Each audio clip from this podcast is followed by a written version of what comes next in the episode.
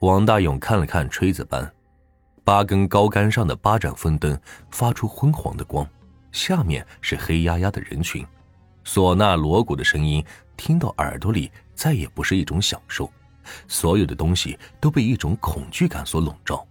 王大勇重新又挤进人群，想借着人多驱走恐惧。大行家已经下场，表演高潮已过，这夜夜深沉。陆陆续续的就开始有人退场了。王大勇本想着也是这个时候走，但是想起要一个人过乱坟岗，就打消了这个念头，还是等到散场以后，跟着十里八乡的人一起走。人这么多，也许有几个同村的也说不定。走夜路结个伴，总比好过一个人呢。就这么想着，散场的锣声咣当敲响。随着掌罗人高喊的一声“老少爷们，明天请好”，人群一哄而散，一部分人涌向村口，王大勇就在这些人中间。越走人越少，越走人越少，等到最后一个通往王家坝子村的岔路口，只剩下四个人，另外三个王大勇一个也不认识。果然，那三个人走了另外一条路，去了另一个村。通王家坝子村的这条路口，就只剩下了王大勇孤零零的一个人。这个时候的月光退了光晕，倒是清亮起来，这天一点也不黑。王大勇心想：“哎，这可怎么办呢？”他也想过去走另外一条路，绕回王家坝子村，不过那样要多走几十里路。犹豫了半天，最后还是发挥了他愣头青的风范，一跺脚，管他姥姥的。闯过去再说。远远望见那黑矮矮的山岗，一进那地界儿，这风刮起来明显就不一样了。王大勇干脆一搂大袄，甩开长腿就跑上了。他只求能快点过了乱坟岗。呜呜的风声又像是女子呜咽的哭声。王大勇的愣劲上来了，管不了那么多，扑通扑通的脚步声就像他的心跳越来越快。转过一个弯就是乱坟岗。猛然间，一个白影携着一阵阴风，忽的就飘到他眼前，吓得王大勇差点是摔倒。只见那女鬼变了一副模样，披散着长发，白衣上满是血迹，目眦崩裂。哪里来的野小子，多管闲事，坏我的好事！你拿命来吧！五指张开，就向着王大勇抓去。王大勇伸手一挡，还没挡住，女鬼却自己收了手，一看有空档。王大勇闪过女鬼，没命的就跑了起来。一时间，阴风骤起，鬼哭神嚎，这沙尘迷了道路，遮了月空，障了双目。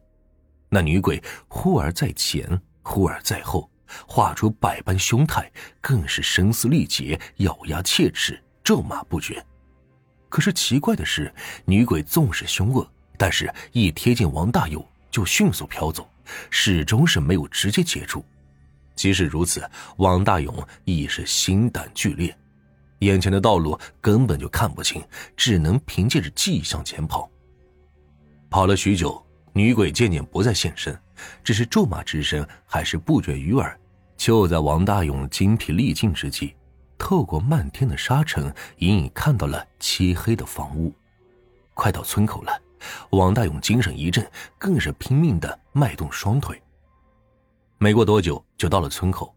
突然，这风就停止住了，咒骂声也仿佛忽然被风吹散了。王大勇跌跌撞撞的跑进家门，一下子是瘫倒在地上，看着满脸黄急的爹娘，是一句话也说不出来。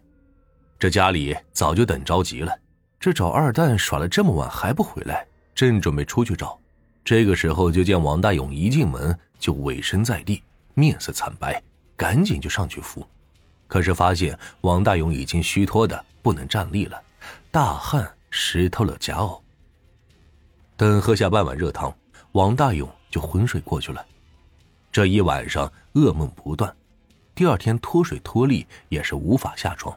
此后过了将近一个月的时间，这身体才慢慢恢复过来。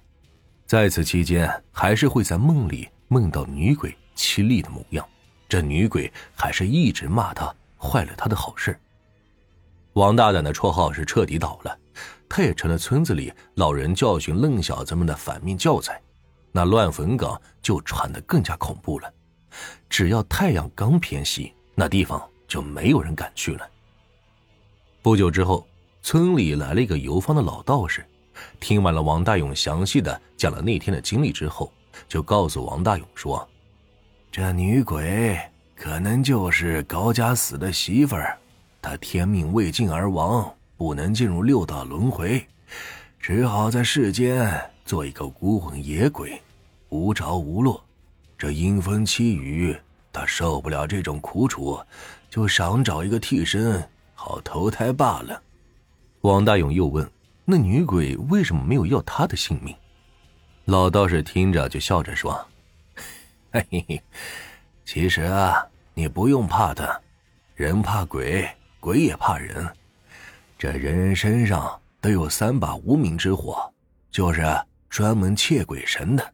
你呀，年轻力壮，无名火正旺，鬼神是难进。这就是俗话说的‘人有十年壮，鬼神不敢傍’。那些沙尘鬼样都是虚像。”不过是一些障眼法，鬼邪只欺身虚体弱的人。你那日大病了一场，其实是惊吓所致。如果你能怀有大胆的本性，自然就无事了。王大勇听完是恍然大悟，从这以后再也不做梦梦见那女鬼了，还经常路过那乱坟岗，但再也没有遇到鬼。就这样，王大胆的名号。又落到了他的头上。两个月之后，王大胆就定亲了，那姑娘就是当初他救下的那位纺线的大姑娘。一年之后，王大勇就与那位纺线的大姑娘成亲了。